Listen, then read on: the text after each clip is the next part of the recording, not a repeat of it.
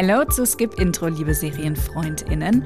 Meine Partnerin in Crime, Katja Engelhardt und ich, wir stellen euch über den Sommer jede Woche ausgewählte Serien vor. Und heute habe ich eine neue Thriller-Serie für euch. Cruel Summer von Prime Video. Wäre Cruel Summer ein Buch, es wäre die perfekte Strandlektüre. So spannend, dass man es am liebsten in einem Rutsch durchlesen will und ich würde sogar einen Sonnenbrand dafür riskieren.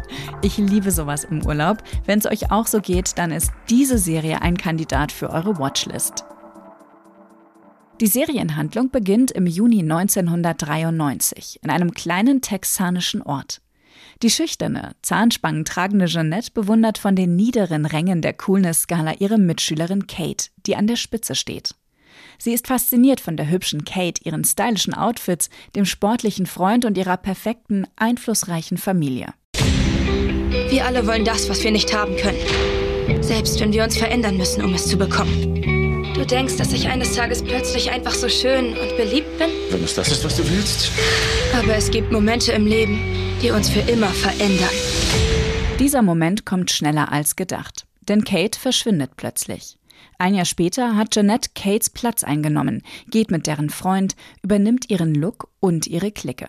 Das Glück ist von kurzer Dauer. Als Kate nach zehn Monaten wieder auftaucht, beschuldigt sie Jeanette, in ihr Verschwinden verwickelt gewesen zu sein. Cruel Summer erzählt die Geschichte von Kate und Jeanette über drei Jahre synchron.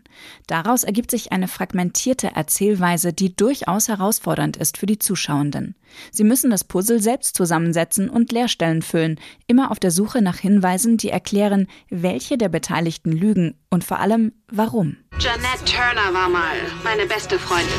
Und dann wurde sie quasi über Nacht zu einer anderen Person.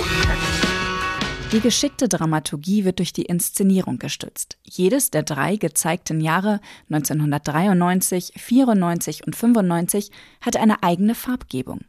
Am Anfang, als alles noch in Ordnung ist, leuchten die Farben sehr bunt. Zwei Jahre später ist die Stimmung gedrückt, ein düsterer Blauton überwiegt in den Bildern. Die Gesellschaft und Medien verurteilen Jeanette allzu schnell und folgen blind Kates Vorwürfen. Wer Opfer und wer Täterin ist, scheint eindeutig. Die Serie spielt mit den gesellschaftlichen Erwartungen an junge Mädchen und konfrontiert die Zuschauenden mit ihren eigenen Annahmen über sie. Das wird besonders gut deutlich durch Jeanettes Entwicklung vom verunsicherten Teenie zum populärsten Mädchen der Schule und schließlich zur Ausgestoßenen. Jeanette, wir wollen, dass die Geschworenen auf deiner Seite sind, aber du wirkst nicht so, als ob du diejenige bist, der Unrecht getan wurde. Ich bin die meistgehasste Person des Landes. Und Sie wollen, dass ich mehr wie Sie bin? Jede der zehn Folgen endet mit einem Cliffhanger oder einer weiteren Enthüllung, die die Story in eine neue Richtung lenkt. Und jede weitere Folge gräbt ein bisschen tiefer in den seelischen Abgründen der beiden Mädchen, in den Geheimnissen und Verwerfungen ihrer Freunde und Familien. Hinter der Serie steckt die Schauspielerin und Produzentin Jessica Biel. Sie beweist auch bei Cruel Summer wieder ihr sicheres Gespür für einen guten Thriller.